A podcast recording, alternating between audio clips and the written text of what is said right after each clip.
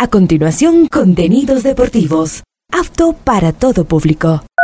Este programa de información y comentarios deportivos conduce John Lester Hidro. A esta hora, Ondas Cañaris, su radio universitaria católica, presenta Onda Deportiva, con toda la información local, nacional e internacional de los deportes. Comenzamos.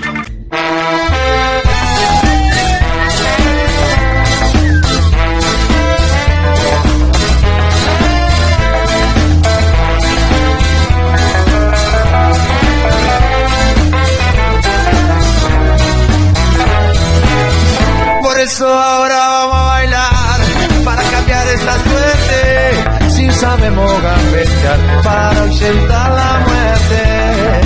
Vamos a bailar para cambiar esta suerte. Si sabemos gambetear para ausentar la muerte. Hola, ¿qué tal? Buenos días, Adrián Patricio, oyentes de Ondas Cañaris. Aquí estamos iniciando la programación en esta semana con la bendición de Dios. Hoy lunes 20 de noviembre, programa 1318. Y seguimos nosotros conectados con el tema selección. Ya vamos a hablar de la sub-17 que nos despertó tan temprano, 3 y 30 de la mañana. Ya les doy el resultado. Seguimos con el tema selección porque mañana cinco partidos, las 10 selecciones sudamericanas se mueven. Nosotros enfrentamos a la selección chilena en Quito en el estadio Rodrigo Paz. Vamos a hablar aquí de la sub-17, vamos a hablar de el amigo Morales, el, el Michael Morales, el hombre que en la UFC ha ganado el fin de semana y está poniendo muy en alto el nombre del país. Y evidentemente, vamos a hablar de la selección ecuatoriana de fútbol. Tenemos palabras de jugadores ecuatorianos, comentarios chilenos, ah, expresiones de jugadores de Chile. Y también en la segunda media hora vamos a tener la última rueda de prensa previo a su viaje a Ecuador que dio el niño maravilla, Alexis Sánchez. Bueno, vamos a iniciar entonces con la selección de Ecuador sub-17. Ecuador había llegado con mucha ambición a este Mundial Sub-17, luego de obtener el subcampeonato sudamericano. La Tri soñaba con una histórica actuación en Indonesia, sin embargo, no pudo ni meterse entre los ocho mejores. Los dirigidos por Diego Martínez tuvieron una irregular actuación en este Mundial, y no pudieron demostrar el mismo nivel que en el sudamericano. Ecuador se enfrentó a Brasil en los octavos de final y tuvo un buen comienzo del partido. Dominó la posesión y llegó en varias ocasiones al área contraria. Sin embargo, la canariña hizo mucho con poco y abrió el marcador a los 15 minutos con un tanto de Estebao, la figura del encuentro. La Tri consiguió reaccionar en el último minuto del primer tiempo tras un rebote en el área de Michael Bermúdez. El capitán ecuatoriano empató el cotejo. La segunda parte fue igualada y emocionante. Ambos equipos tuvieron claras ocasiones, la victoria y la clasificación estaban para cualquiera, pero la mala suerte fue fatal para los ecuatorianos, de un tiro libre que se desvió en la barrera y dejó sin reacción al portero Cristian Loor. Estebao anotó el doblete. Desesperados los ecuatorianos subieron a buscar el empate y mandar el partido a la prórroga, pero no hubo cómo. Antes llegó el tercero de Brasil al minuto 90 por parte de Luigi, que aseguró el triunfo para los campeones defensores. Así alineó Ecuador. Loor en el arco con el número 1, Polo con el 4, Caicedo camiseta número 17.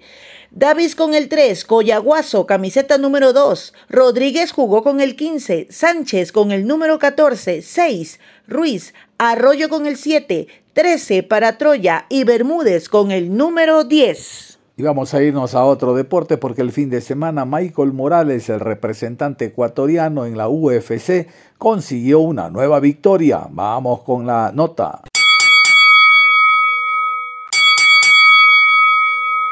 La noche del sábado 18 de noviembre, Michael Morales volvió al octágono de la UFC a medir fuerzas contra el australiano Jake Matthews en la pelea coestelar del evento disputado en Las Vegas 82. Morales llegaba con un invicto sólido de 15 a 0, mientras que su contrario llegaba con un récord de 19 a 0, siendo un peleador con más experiencia que el tricolor con 10 peleas más en su historial. Ya en el octágono, Morales intentó imponer condiciones, llevando la pelea con ritmo y golpes directos a su rival, que intentó reaccionar. Sin embargo, no tuvo mucha precisión. El primer asalto quedó parejo. Sin embargo, el australiano tuvo un fuerte golpe al rostro de Morales, dejándolo 10 a 9 a favor de Matthews. Ya en el segundo asalto, Morales fue más agresivo, yendo adelante y conectando con ganchos sólidos al rostro de Matthews que soportó la primera contra. En el cierre de la segunda ronda, Morales mantuvo la intensidad y conectó en varias ocasiones a su rival, sellando el segundo asalto a su favor. Finalmente, en el tercer asalto, Matthews intentó buscar remontar la pelea, sin embargo, se encontró con un Morales sólido, quedando a favor del tricolor. Los jueces le dieron la razón al ecuatoriano y ganó de forma unánime, dejando un invicto de 16 a 0 en su récord.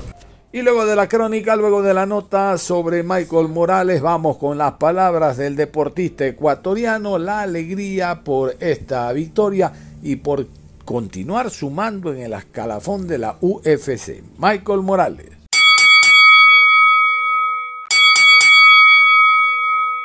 Pues antes que nada quiero dar las gracias a todas las personas que están aquí presentes, a mis entrenadores, siempre me apoyan, a la gente de México y de todos lados que vino a verme.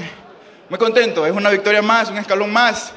Lo dije siempre, voy a dar la rechera hasta el final. Mi rival es súper duro, experimentado sobre todo.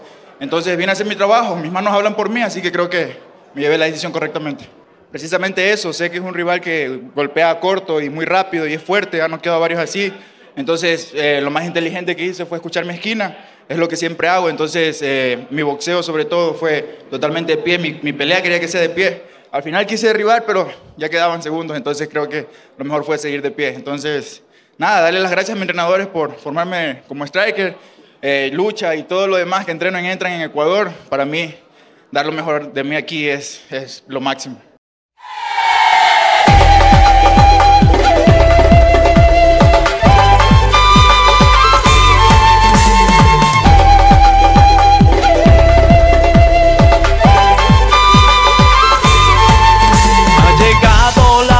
de jugar. Ha llegado la hora de soñar. Corazones, un solo palpitar. Ecuador, nos vamos al mundial. Alcemos las manos, cantemos ya. Ecuador, Ecuador, en el mundial. Hagamos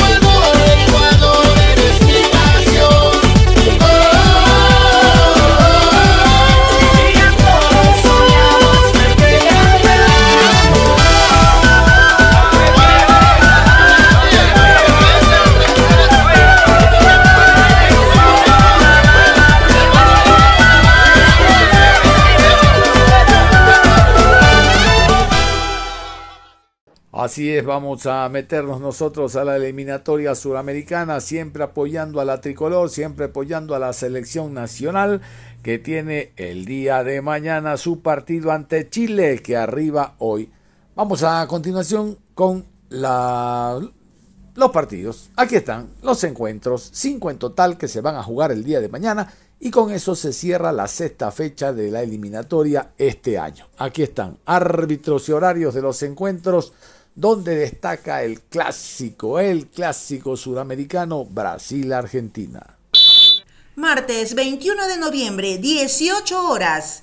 Paraguay recibe a Colombia. Ciudad de Asunción, Estadio Defensores del Chaco. Juez central Jesús Valenzuela. Asistente 1, Jorge Urrego. Asistente 2, Alberto Ponte. Cuarto árbitro, Yender Herrera. En el bar, Juan Soto. Asistente de bar, Carlos López, venezolanos. Asesor internacional, Ángel Sánchez de Argentina. Y en la calidad, Juliano Bozano de Brasil. 18 horas con 30. Ecuador se enfrenta a Chile. En la ciudad de Quito, Estadio Rodrigo Paz Delgado.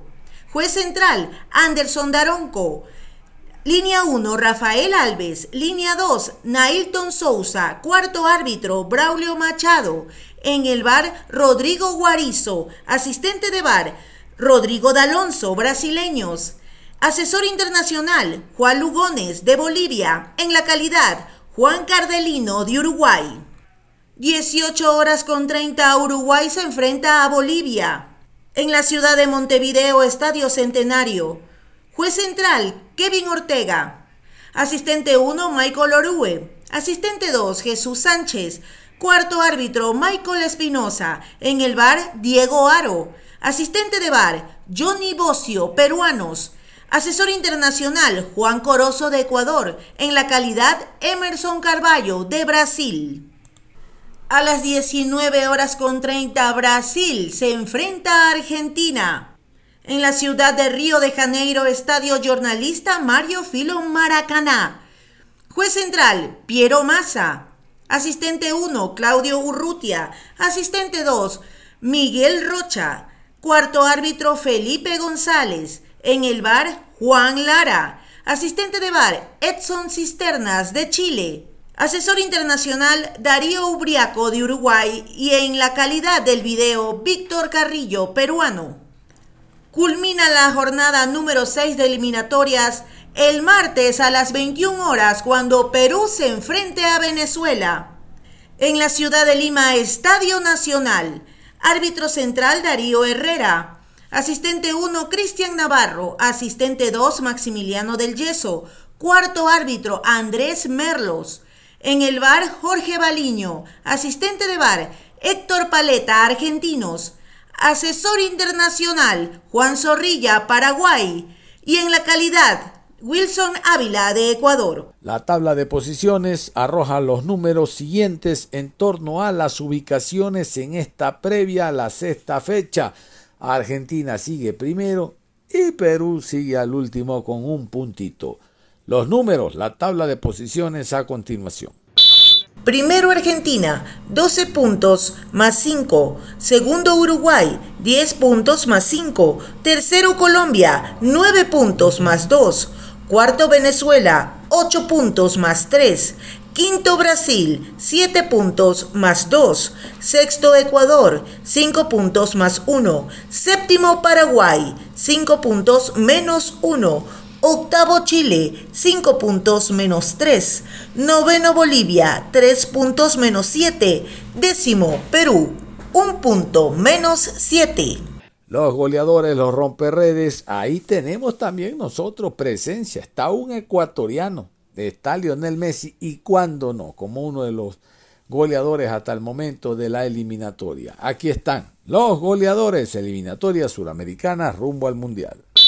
Con tres goles, Lionel Messi de Argentina y Nicolás de la Cruz de Uruguay. Con dos goles, Salomón Rondón de Venezuela. Núñez de Uruguay, Neymar Brasil, Rodrigo Brasil y Torres de Ecuador. Vamos a hablar de la selección ecuatoriana de fútbol. Inmediatamente finalizado el encuentro ante Venezuela, tomaron el charter, llegaron hasta la ciudad de Quito, quedaron concentrados y entre sábado y ayer domingo han trabajado en la casa de la selección. Quiero destacar que el trabajo eh, va en función de ser un equipo más ofensivo porque se necesita cerrar la eliminatoria ganando este partido. Una cosa interesante será eh, cerrar la eliminatoria con 8 puntos, pero los partidos hay que jugarlos y hay que ganarlos. No nos confiemos que la selección chilena viene con un técnico interino, al contrario, hay que eh, estar muy concentrados y respetar al rival y tratar de, a la brevedad posible, marcar los goles que nos den la diferencia en el marcador. Los partidos se ganan con goles. Ecuador no viene anotando, por lo tanto ese es el trabajo que se ha realizado en la casa de la selección intentando mejorar ese rubro. Vámonos con Junior Sornosa. El día sábado habló el volante ofensivo de Independiente del Valle y por ahí, no sé, ¿no? Me pareció medio malcriadito cuando dice, no sé qué partidos ven ustedes, le dice a los periodistas, porque según él están jugando bonito, hacen lo que el técnico quiere y los goles son los que no salen. Entonces eso es lo que se está fallando, pues no es que el periodista ve otra cosa o quiere criticar por criticar. Yo les dejo aquí las palabras de Junior Sornosa y ustedes escuchen de que la prensa, dice él, ve otra cosa. Bueno, que nos preste los lentes Sornosa. Aquí está. El zorro Sornosa. Nosotros estamos muy tranquilos con el trabajo del profe, eh, tenemos eh, toda la convicción de que, el trabajo que estamos haciendo eh, es lo que nos, pide el entrenador. Por ahí ustedes ven otras cosas, pero nosotros dentro del campo de juego y como jugadores, como profesionales que somos, captamos la idea que, nos pide el profe. Por ahí los resultados quizás no se nos están dando y, por eso es la, la, desigualdad de, de comentarios, pero nosotros como grupo estamos muy tranquilos, muy contentos con con, con, todo lo que estamos haciendo y ojalá que los resultados se den para, para estar más tranquilos. También habló Robert Arboleda, reitero todo esto en la previa, antes de la práctica. Yo les cuento, la práctica en general no se puede observar. Y bueno, el técnico tiene razón de saber con qué mecanismo se maneja eh, dentro de cada una de las prácticas, ¿no? El calentamiento y los primeros minutos sí puede estar presente la prensa, son alrededor de 15 y luego la invitan a desalojar, la invitan a salir de eh, los entrenamientos. Pero como les decía, Robert Arboleda, el jugador que actúa en el fútbol brasileño, habló de lo que será este encuentro ante la selección chilena. Yo no me atrevo a decir si juega Arboleda o no. O sea, yo creo que debería jugar Arboleda, el último hombre Pacho, por derecha Torres y por izquierda Arboleda. Volver a la línea de tres. Pero con este cristiano español uno no sabe a qué atenerse. Vámonos con Arboleda, hablando del encuentro de mañana, Ecuador ante Chile. Y el grupo está muy bien. Eh, creo que hay que darle un poco de, paciencia al trabajo del entrenador. Eh, es un buen entrenador, sabe mucho de fútbol y vamos a ayudarlo también para que él pueda eh, pasar eso para nosotros prácticamente eh, el equipo está bien. Por ahí los, los resultados no se han dado en los, eh, eh, los, dos últimos partidos, queríamos ganarlo, lamentablemente no se pudo, pero creo que se sacó dos empates muy valiosos, estamos en la, en la zona de, de, clasificación y eso es importante para la selección. Y después de escuchar a Arboleda y lo propio a Junior Sornosa, vamos a meternos con este comentario. Este comentario es duro, fuerte, pero es una realidad. Del momento actual de la selección chilena. Viene con técnico interino, no juega nada, lo van a escuchar ustedes. Es la hora de ganar. Mm, yo diría también de mejorar gol diferencia, pero primero ganar. Aquí está la opinión de Juan Sepúlveda, periodista chileno, opinando en torno a la selección araucana.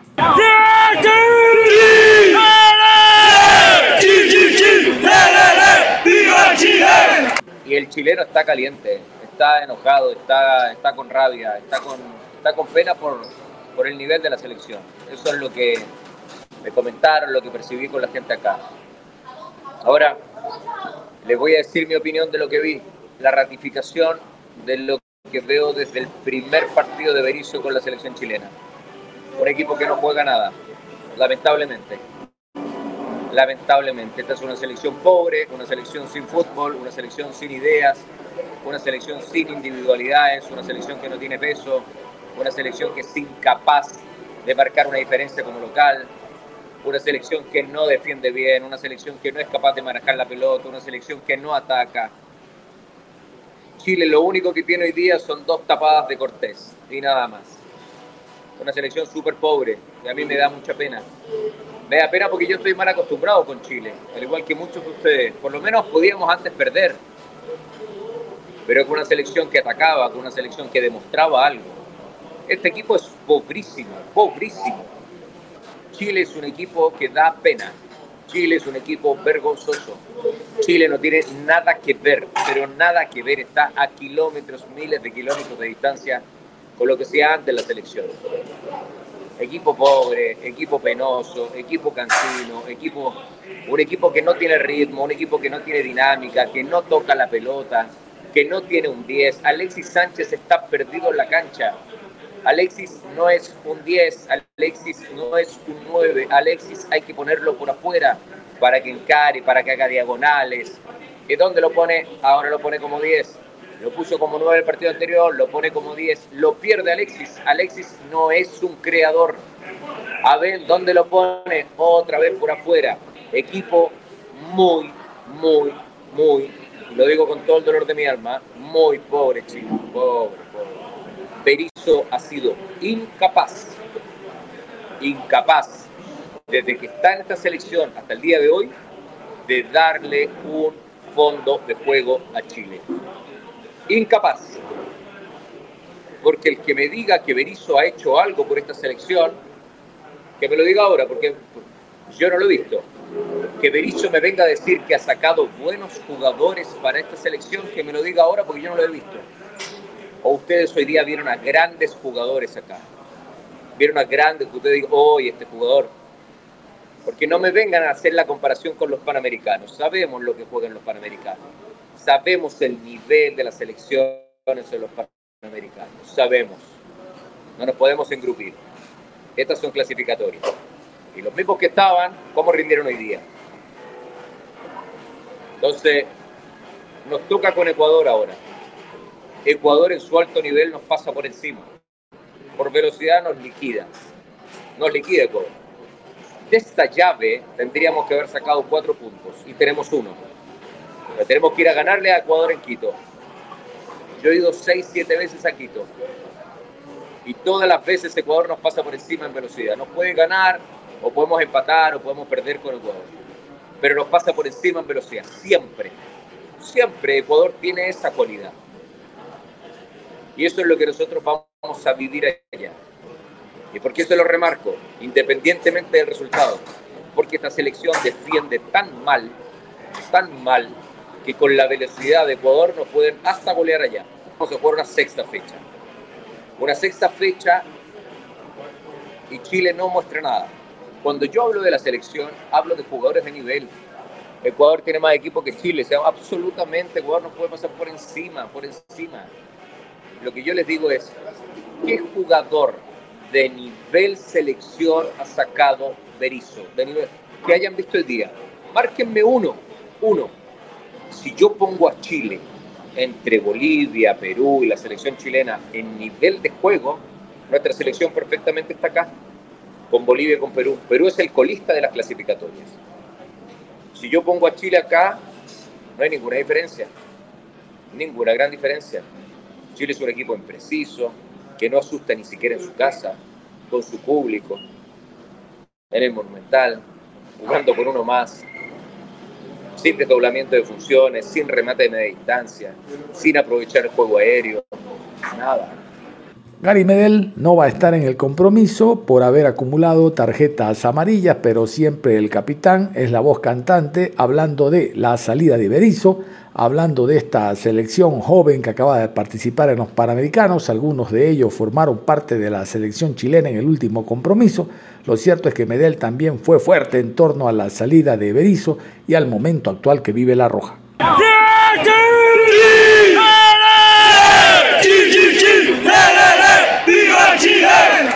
que sí, que es un momento súper difícil por el momento que estamos viviendo futbolísticamente, los resultados no se han dado. Y una pérdida grande, una pérdida grande porque Toto trabaja de buena forma, eh, ha sacado un par de jugadores nuevos, todo lo que querían ustedes, la gente, y- pero es lo que somos, es lo que somos y hay que trabajar con ellos y tratar de dar vuelta a esta situación. ¿Intentaron, conver- sí, ¿Intentaron conversarlo para que se quedara? Sí, sí, intentamos, pero ya no es soportable por la manera que lo tratan aquí en el estadio, al profe. Entonces no es agradable, no es agradable para él, para la gente. Y se está creando un ambiente más o menos feo. Ya, Medel, reparte responsabilidades. Póngale play. Sí, de la dirigencia, yo creo, de, de la gente que no respeta los procesos y se va, se va, se va triste porque se creó un buen ambiente con el profe que hace mucho tiempo no se vivía. Se lo dije la vez pasada. Ustedes van a ver a Pinto Durán y lo reformó todo él y con su plata de su bolsillo, no de la dirigencia de él. Entonces hizo grandes cosas y esperemos que eso dé fruto. Pero la gente, claro, la gente a veces cae en los resultados y en eso, pero si no se gana, va a caer en la crítica. Pero ahí pareciera ser que. No solamente la gente, sino también ustedes. La gente lee lo que dicen ustedes, lo que ponen en prensa ustedes, y ninguno se hace cargo. Usted no respeta los procesos y es lo que pasa ahora. Es lo que pasa que llega un técnico, después llega otro, también está tres partidos no gana, y ustedes siguen con lo mismo, que quieren que cambie, que traiga otros jugadores y somos lo que somos. Entonces también tienen que apoyar también de esa forma ustedes. Sí, que ya no son tan chicos, ya tienen 22, 23, ya se tienen que ser responsables de todo lo que ustedes querían. Y esperemos que, que fruto eso, que se hagan responsables, que la 23 no es lo mismo que la adulta y se vea reflejado en los partidos que son más fuertes, más duros, más rápidos. Entonces esperemos que lo hagan bien, que lo hagan bien, tenemos potencial, solamente hay que esperar, como digo yo, el proceso, que lo hagan de buena forma y apoyarlo en cada momento, sea los positivos más los negativos, que va a ser muy difícil esta eliminatoria. Sí, atacamos todo el partido, no tuvimos ocasiones muy claras, tuvimos dos, tres yo creo. Y lo mismo nos pasó contra, contra Colombia, que hicimos un gran partido, pero no, no tenemos gol, nos falta un poco de, de eso, de, un- de hambre de gol, de, de mantener la calma y poder ganar los tres puntos aquí en casa, que son muy importantes. Hemos perdido cuatro puntos con, con equipos que están a la par de nosotros y eso no, no puede pasar. Y va a ser difícil, va a ser difícil, pero bueno, a pensar positivo, que venga un cuerpo que tenga nueva energía, que la gente lo apoye, que lo, que lo trate bien y respete el proceso, que es lo más importante para lo, lo que es la selección.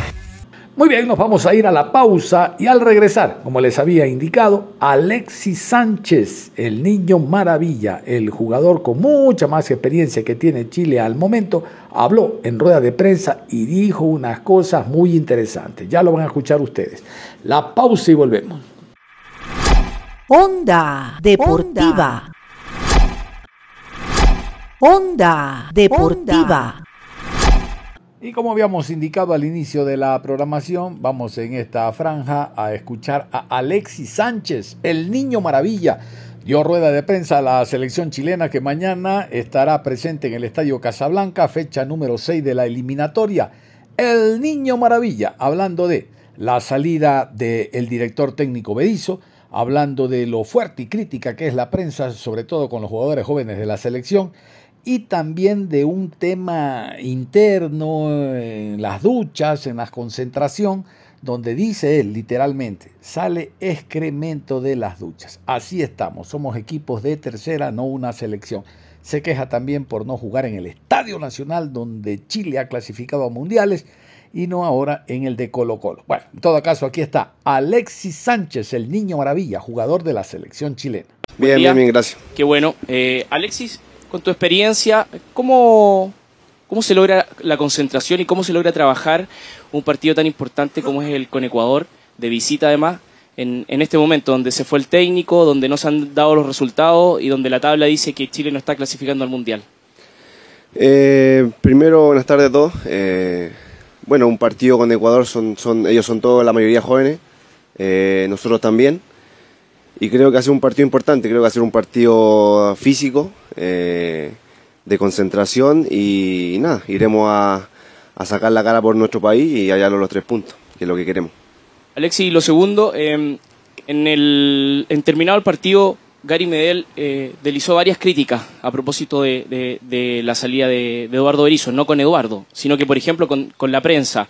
Eh, ¿Tú compartes también que, que la prensa es parte culpable de lo, de lo que pasó con, con la salida de Eduardo Berizzo? ¿Cuál es tu opinión y, y- qué reflexión tienes respecto a cómo se termina el proceso Eduardo?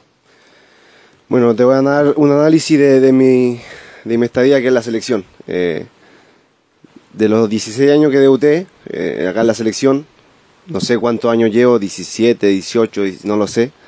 Creo que el que más partido que más tiempo llevo en la selección, eh, he superado todos los récords que, que hay acá en la selección. Y he visto en la selección muchos pasos, eh, muchos jóvenes, eh, cara diferente. Y creo que este proceso que, que, estamos, que estamos haciendo eh, es algo positivo, eh, algo que, que muchos jóvenes se están dando a conocer hoy en día. Y, y como dijiste tú, la pregunta es de, lo que dijo Gary. eh, creo que no, no, no hay culpa de, de ustedes. eh, es responsabilidad un poco de todo. Creo que no hay culpa, creo que el- el- es la experiencia, creo yo. eh, es la experimentación de cada uno de, de ustedes, periodistas, y nosotros como jugadores. Creo que viviendo también en Europa veo los periodistas que también cuidan al jugador, el, el- el- también lo que es supuestamente el, la Serie A también cuidan al jugador italiano. Y aquí eso lo veo poco, lo, ve- lo, veo, lo veo muy poco. eh, acá en Chile que, que los periodistas eh, cuiden a un jugador joven, eh, lo tiren para arriba.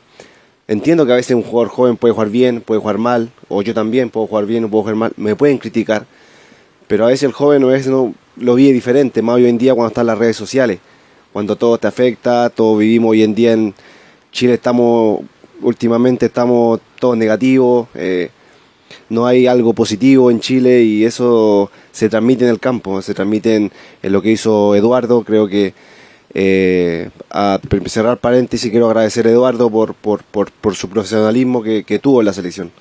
Eh, no veía algo así hace mucho tiempo. Eh, por ejemplo, con, Rueda no, no veía eso que éramos grupo en cómo jugábamos en el campo de juego. Te estoy dando un análisis un poco más abierto. Eh, en lo personal creo que vemos un equipo hoy en día que juega.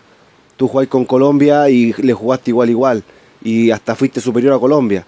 Eh, no, te, no, no, te, no te cobraron un gol por un, por un centímetro, ¿me entiendes? Y Colombia le ganó a Brasil.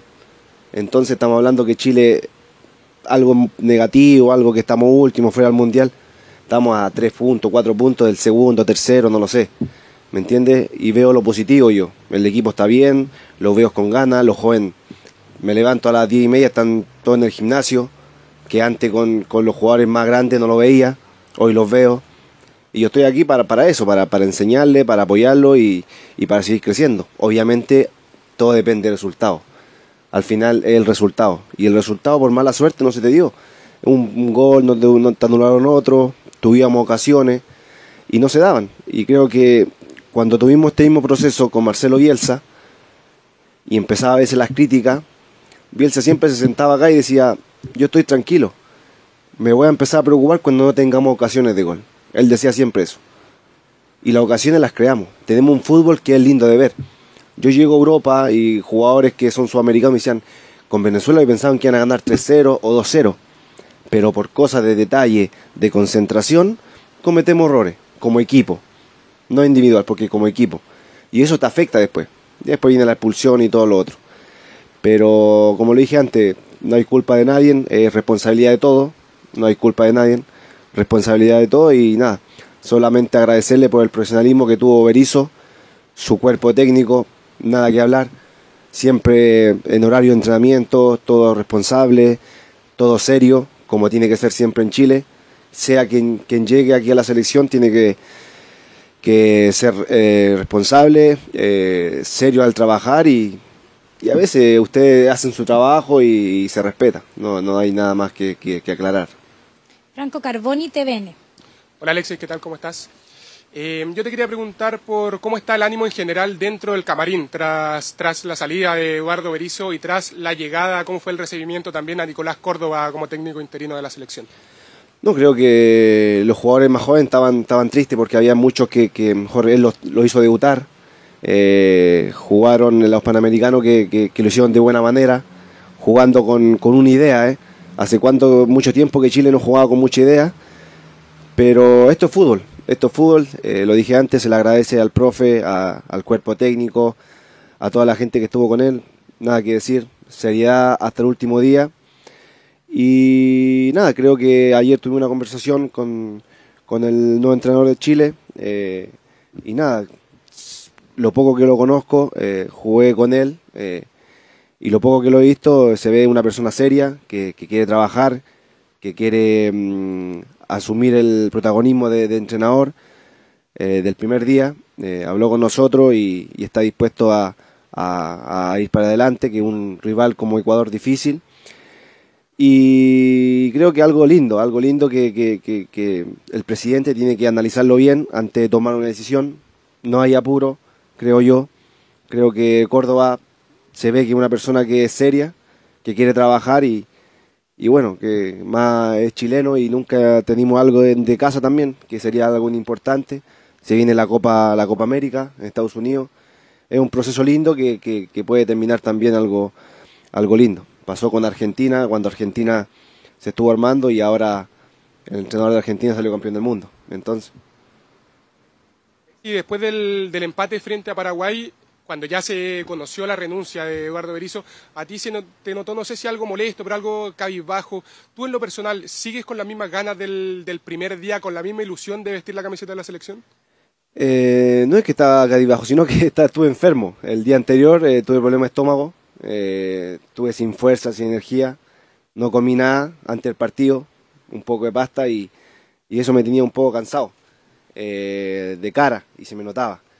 Pero triste no, siempre estoy, me encanta venir a la selección. Eh, tengo una, físicamente me siento espectacular, estoy jugando Champions, estoy haciendo goles. Eh, me gustaría más minutos, pero bueno, es parte de, de también de los jugadores que están. Eh, tenía dos, dos seleccionados, tres seleccionados de- en su selección y, y lindo, me encanta. Y triste sí un poco porque me gustaría que, no sé, que los más jóvenes hicieran un gol, que, que crecieran, tuvieran personalidad, ayudarlos. Y eso estoy, me, estoy aquí para, para ayudarlos a ellos y, y como lo hago también en Italia. En Italia me toca entrenar con los jóvenes, eh, los jóvenes me- se me acercan y me dicen, ¿qué me consejo me da? Eh, le digo, hace esto, hace esto, otro, y me gustaría hacerlo acá en Chile, pero es difícil porque vengo poco, poco día. Eh, y nada, eh, contento con, con lo que se está haciendo, contento con los jóvenes, y estoy aquí para, para ayudarlos. Alexander Barrera, Radio Agricultura. ¿Qué tal, Alexis? Buenas tardes. Em, preguntarte por el tema de la salida de Eduardo Berizzo. Tú al término del partido dijiste que no pudiste ver bien el, el momento cuando él presenta su renuncia, estabas en las duchas y demás, eso en el Estadio Monumental. Eh, ¿Pudiste conversar con él después cuando vino a retirar sus pertenencias acá en Juan Pinto Durán? ¿Tuvieron alguna conversación para, para aclarecer por qué motivo da su renuncia más allá de los resultados? La verdad que no, no, tuvimos una conversación, eh, dijo su motivo por qué se quería ir, no, lo- no- específicamente no nos dijo. Creo que es algo personal que el día de mañana él lo dirá, o en mi caso a mí no me lo dijo, capaz que se lo dijo a Gary o a quien sea, pero en mi punto personal no, no me lo dijo, pero creo que ya se venía, la, la gente a veces te exige, te exige, te exige, ustedes también exigen, y es parte también del fútbol, exigir, y como lo dije antes, tengo solo pala- palabras de agradecimiento por cómo trabajó, por cómo lo hizo. Y cómo del primer día, de no jugar a nada del primer día, de entender jugadores nuevos, de llamar a este, llamar a este otro, también es difícil, ¿eh? No, no es fácil. Yo todos los días que llegaba a la selección me sentaba con uno, "Oh, ¿cómo estáis? ¿De dónde eres? ¿Qué te gusta? Al otro día me sentaba uno diferente.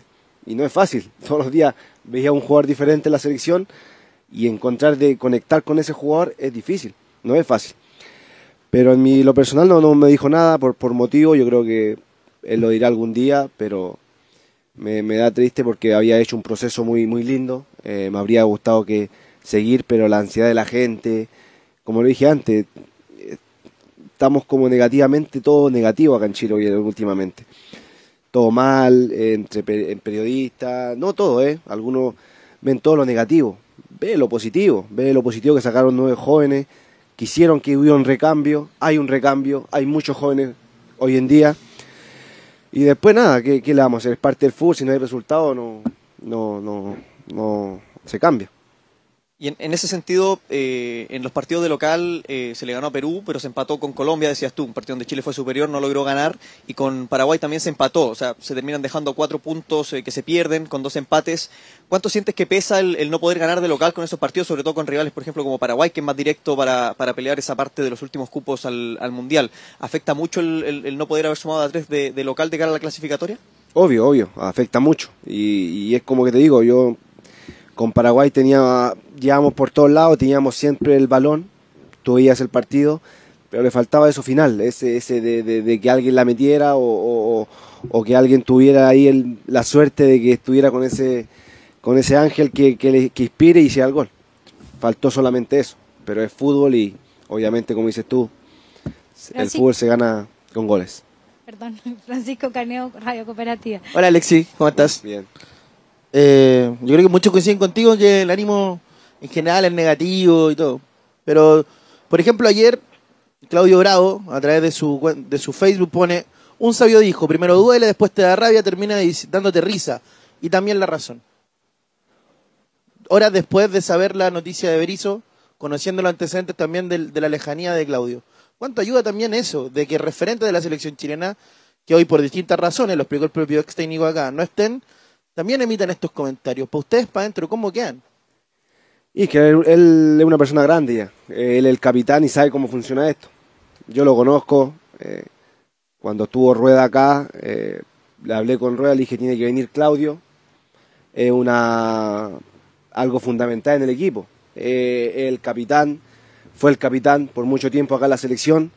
Ganamos muchas cosas lindas y yo siempre le he dicho las cosas a él de frente. Yo soy una persona que, con mejor no me hace falta una capitanía eh, no me hace falta hablar en grupo o gritar.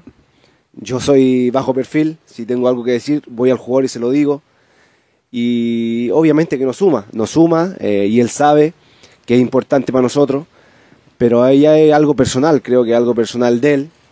Que cuando volverá algún día, él lo dirá y tendrá su motivo. Ah, Un motivo ahora no lo sé. Tendré que llamarlo eh, y explicarle por qué dijo eso. Tampoco. No, no ayuda, pero, pero tampoco lo desenfoca a nosotros como equipo. Los jóvenes, yo los veo, están en otra. Eh, Damián, por ejemplo, salió problema del hombro, le dije, ¿está a jugar? Sí, vamos para adelante. Y esa actitud me, me gusta del jugador, de la personalidad. Y eso hay que tener personalidad. Que no lo afecta a nosotros es otra cosa. Yo no leo los diarios, no leo muchas cosas. A veces pueden decir muchas cosas de mí. Esta instancia de mi vida, con lo que he hecho en mi vida, jugué el mejor Barça de la historia, el primer chileno, en el Manchester, Arsenal, y sigo jugando en la League. El único jugador chileno que está jugando la Champions League, con 34 años. Y eso en lo personal me llena de orgullo. Y espero que usted como chileno también. Y voy a seguir haciendo récord, voy a seguir jugando en las mejores ligas del mundo. eh, y en la selección dejando siempre lo mejor de mí y apoyando siempre a los más jóvenes. Sí. Oye, Alexi, hablaste de que han pasado muchos técnicos en tus 17 años de carrera.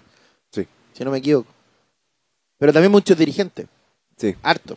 Mm. Desde Harold, Hauer, Salano, Moreno, bueno, una lista larga. Sí. Con todo lo que tú has conocido, porque has tenido relaciones con los dirigentes, uno, eres, tú lo dijiste, y, y lo- nosotros también lo, lo sabemos, eres un líder dentro de esta selección. ¿Cuál es tu opinión de esta dirigencia? ¿Le falta algo? ¿Le falta a lo mejor más personalidad? Eh, ¿Qué sientes tú que, que le puede faltar para también para mantener el proceso? Porque tú dices, claro, de afuera la natividad, pero también tiene que haber una, una, una dirigencia que proteja también el proceso. Mi visión creo que le falta un poquito, no sé qué opinas tú. En lo que yo en el fútbol creo que falta eh, entender. Entender y mm, estudiar y vivirlo. Creo que todo este tiempo que existe en, el presidente, en la federación, en, lo que es el fútbol chileno, también afecta a todo eso. ¿Por qué? Porque no tenemos aprendizaje de lo que es. Sean eh, la escuela de fútbol, eh, que no tenemos un, un no poder, yo juego con un jugador y después viene la selección y ese jugador estuvo parado tres meses porque el campeonato chileno estuvo parado. ¿Cómo crees que yo compita con ese jugador si yo vengo jugando y él no? Es muy difícil, ¿no es cierto? Para mí. Y después en todo ámbito, no voy a cambiarlo ahora yo y nadie lo va a cambiar. Como país, la organización no, también no estamos muy bien. ¿Cómo lo organizamos nosotros los chilenos? No lo organizamos bien. Y esto es lo mismo. eh, y yo diciendo lo que voy a decir ahora no lo voy a cambiar tampoco. Aprendizaje, entender, eh, conocimiento, ahí está la palabra, conocimiento de cómo hacerlo. Sean periodistas, sean exjugadores que, que, que hablen o lo que dicen. Aportan, algunos aportan, algunos no. Y creo que en ustedes también, algunos aportan y algunos no. Y lo hemos reflejado lo que dice la, la prensa, ¿eh? no quiero que es culpa la prensa, no, no, en general todo, ¿eh? como dirigencia, entre de mejorar, la liga chilena no puede estar parado tres meses. Yo llego aquí y hablo con los jugadores que están en el fútbol chileno y le digo, ¿a usted le gusta estar parado? tres-?" Es un desastre, dicen. Y entonces, ¿cómo queréis jugar después si tenéis que ir a un mundial? Lo mismo que el estadio. Los estadios también, los estadios no. Nosotros estamos acostumbrados, estoy acostumbrado a jugar el Nacional, con la gente del Nacional. En mi, ahí salimos campeón, fuimos a dos mundiales en ese estadio. Entonces, ¿cómo no va a poder jugar en mi estadio? Representando a tu país. Y eso tiene que ver con la dirigencia, con todo lo que hay. Juan Pinto Urán, a veces me gustaría tener una cancha como corresponde, una ducha. Tú sabes que hay tres duchas que no funcionan. Y solamente hay que esperar para que se duche el otro. ¿Cómo voy? Una selección así. Después llegáis al estadio, a- al estadio Colo Colo y, yo estaba sentado estirando y, en el desagüe sale excremento de, nosotros mismos, que no, no, no lo puedo, no lo quiero decir porque no, no me gusta la palabra, en la ducha. Y tú decís entonces, ¿es una selección o es un equipo de tercera? Y es todo suma, todo, todo es un complemento.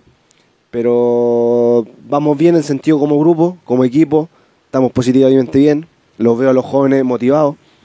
Tuvieron en un entrenamiento hoy día en la mañana, los veo con ganas y, y eso me llena de orgullo, eso me, me deja tranquilo. Gonzalo Álvarez, Canal 13. Hola Alexis, ¿cómo estás? Acá. Eh, quiero continuar un poco la, la respuesta que, que recién diste porque hiciste un análisis profundo de diferentes cosas que pasan en el fútbol chileno. Eh, Esta respuesta no- normalmente es un no, pero de quienes están en la dirigencia. ¿Está en crisis para ti el fútbol chileno? Eh, es- es cri- crisis es no tener dinero, no tener nada, no tener esto, esto, lo otro, pero creo que hay, es solamente de organización. Y crisis de entendimiento, eso sí, crisis, crisis de entendimiento sí, eso creo que falta. Falta conocimiento, conocimiento en, el fútbol chileno, conocimiento en, en la estructura de la selección, de organización en sentido de, de, de, dialogar en las canchas, lo que falte para las mujeres, lo que falte para esto. Eso falta, creo yo. Pero la gente no es una cosa que, que, que no sepa, creo que la gente sabe. Pero hay que solamente organización, para mí, es lo que llevo. No sé si me, me entendiste más o menos Sí, la pregunta. perfecto. Eh, y lo otro que te quería consultar eh, tiene que ver con algo que entiendo deslizaste el otro día después del partido, pero que en general uno no escucha, más allá de lo que dijo Gary respecto de la salida de, de Eduardo Berizzo y el análisis que ha hecho acá. En general a uno le pasa que el futbolista no termina dándole soporte a los técnicos eh, porque se, se le da en la cancha, no afuera, digamos. O sea, uno puede decir mucho que quiere un entrenador, pero si los resultados no se dan y el rendimiento de los futbolistas en la cancha no está, de poco sirve. ¿Sientes que falta también un poco de autocrítica desde el futbolista de la selección para poder soportar eh, un proceso como el de Berizzo que terminó como, como ustedes no querían que terminara? Sí, obvio, eh, obvio, un poco autocrítica en sentido eh, de dar un poco más en sentido de concentración, porque creo que los jugadores viendo los entrenamientos entregan de todo su potencial, más no puede exigirle, porque si veo uno que puede exigirle más, no creo que están al 100% exigiéndose. Falta competi- competición, creo yo. Como lo dije antes, hay jugadores que mejor no han jugado en tres meses en el fútbol chileno. Y después concentración, es estar concentrado con, con Venezuela, con Colombia, último minuto. Los paseos en las eliminatorias pasadas. Eh, jugamos en Estadio Nacional, 2-1 golando con, con, con Colombia, último minuto, el 2-2. Y esos puntos son importantes, más ahora. ¿Me entiendes? Más el, el- el Mundial pasado. Pero es un responsable en general de todo, de todo. Creo que estando eh, concentrados, eh, yendo para adelante, creo que estamos, eh, pero estamos en un buen camino. y Eso me, me deja contento, como le dije antes. Jade Quiñones, Mega. Hola Alexi, por acá. ¿Cómo estás? Bien, bien, gracias. Eh, Pablo Milad confirmó de que eh, el próximo entrenador lo van a encontrar en marzo, es la fecha tope. En marzo tienen un amistoso internacional con un equipo europeo a definir, se viene la Copa América. Bajo tu perspectiva, eh, ¿qué características debería tener el próximo entrenador de la selección chilena, entendiendo que con la era de Pablo Milad hay tres procesos que se han terminado abruptamente? ¿Qué características debería tener el próximo DT? Creo primero seriedad, eh, seriedad, eh, responsabilidad, que es lo que hemos tenido del primer día que estuvo Marcelo Bielsa, que es el que al final empezó toda la era de la generación dorada y lo que dicen.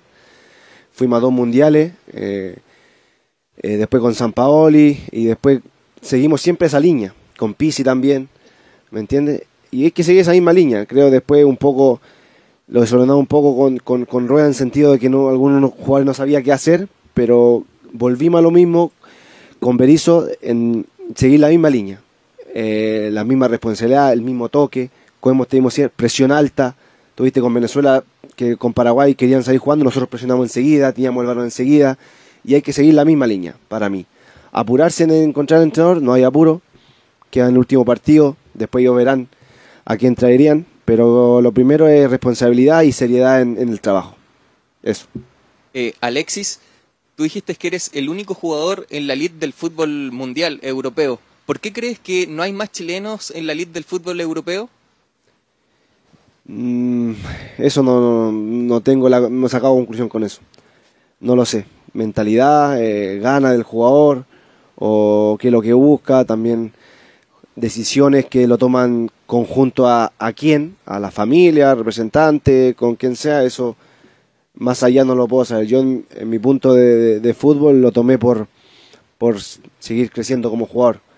Tenía 16 años cuando empecé en el fútbol y siempre quise demostrar siem- siempre el mejor, siempre seguir siempre el mejor del mundo y siempre lo he sido hasta ahora y, siempre he querido hacerlo hasta ahora. Y eso creo la mentalidad de cada jugador. Yo después de decisión no lo sé, eso no te lo puedo decir. Felipe Gallardo, CNN Chile. Buenas tardes, eh, Alexis. Has comandado varios procesos eh, de la selección y preguntarte por lo futbolístico. ¿Cómo ves esta selección respecto a lo que se ve en la cancha? Porque al público no le está generando mucho entusiasmo, eso se puede ver, por ejemplo, en el Estadio Monumental que no se llena. También hablabas, por ejemplo, de jugar en el Estadio Nacional. Eh, dentro de lo futbolístico, ¿cómo ves que está esta selección y si sientes que es el peor momento dentro de la cancha comparado a otros procesos?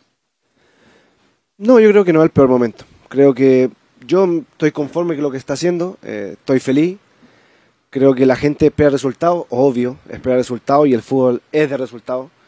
No se dieron, pero me quedo tranquilo, me quedo tranquilo que jugamos de una forma que tenemos siempre el balón. Hay que hacer el gol y a veces al final el fútbol, si no hacía el gol, eh, te va mal. Pero estoy tranquilo, eh, que el proceso está bien, me quedo tranquilo con los jugadores que están, con los entrenamientos y eso me llena de, de tranquilidad. Y obviamente que, obviamente que se necesita ganar. En, y en otro sentido, hablaba en una de, tu- de tus respuestas sobre Nicolás Córdoba, técnico chileno. ¿Te gustaría que el próximo técnico de la selección fuera precisamente chileno y no, no extranjero, como se han comandado varios procesos? Me gustaría que fuera chileno, pero también eh, que esté preparado, que esté preparado en lo que es la selección, en lo que es eh, trabajar con, con, con... Yo la primera vez, cuando llega cada entrenador, le digo, no haga caso tanto lo que dicen o lo que digan afuera del campo. Nosotros estamos ahí encerrados eh, 24 horas al día, por 5 o 6 días. Eh, y tenemos que estar todos juntos. Hoy estamos todos juntos. Hoy estamos todos unidos, estamos todos tranquilos. Los jóvenes tienen unas ganas, ganas de correr. eh, los veo en la mañana entrenando. Y eso hay que, hay que sumarlo, eso hay que ver lo positivo. Y, y estoy seguro que, que- vamos a sacar eh, un buen resultado, vamos a, hacer una buena Copa América y, estoy seguro que vamos a ir al Mundial. Eso hay que, lo, analizo y veo ese- esa energía que, que transmiten en cada entrenamiento. Y ustedes tienen que pensar lo mismo, en darle positividad a los jugadores. eh, en Europa, como le dije antes, en Europa a los jugadores los, los cuidan mucho, a los italianos. Yo veo muchos jugadores italianos que los cuidan y yo siendo extranjero me mando una o, o me equivoco con una y me dan con todo. Y estoy acostumbrado, me pasaba en el Barça, en el Manchester, en el Arsenal y lo veía. Y, y en- y constantemente estoy enfocado en demostrar partido, entrenamiento, partido, entrenamiento. Y quiero que ustedes también cuiden al jugador chileno. Si hay que criticarlo, sí, critíquenlo, que jugó mal, se equivocó, esto. Pero a veces analícenlo ustedes cómo los pueden cuidar, sean ustedes mismos y también los que fueron jugadores. Y, y entenderlo bien también a, los- a los jóvenes que a través de cuidarlo para el día de mañana lo representen a todos ustedes. Últimas dos preguntas, Cristiana Vilasoto, ADN. Hola Alexis, por acá, ¿cómo Hola, hola. estás? Qué gusto saludarte. Gracias. Eh, respecto al- a lo que tú comentabas del nuevo entrenador como líder de la selección y también a- a- hacías un análisis profundo del, del fútbol chileno, eh, yo te quería preguntar, bueno, tú pides que el nuevo entrenador tiene que ser serio, responsable. Se comienza a hablar ya de, de nombres. ¿Qué te parece a ti como líder de la selección, un hombre de experiencia, con opinión? de nombres como Ricardo Gareca, como Ariel Holland y Gustavo Quinteros, que son como los candidatos que ya comienzan a aparecer en la órbita de la selección. que creo que son buenos entrenadores, buenos entrenadores. eh, no sé mucho de ellos, cómo entrenan el día a día, lo que hacen, porque al final puedes jugar bien, pero después el grupo lo lleva diferente. Creo que no los conozco mucho para opinar de ellos. eh, eh, me gustaría conocerlos más. eh, ¿Qué es lo que dicen los jugadores acá? Dicen que ellos trabajan bien, son serios, son responsables, pero más de eso yo no, no te puedo decir. En ese sentido, eh, por lo que tú dices, ya los jugadores, ustedes en el plantel ya han venido hablando, digamos, de estos entrenadores. ¿De, de cuál que más hablan en, en la interna? No, Los yo pregunto. nombres que te di.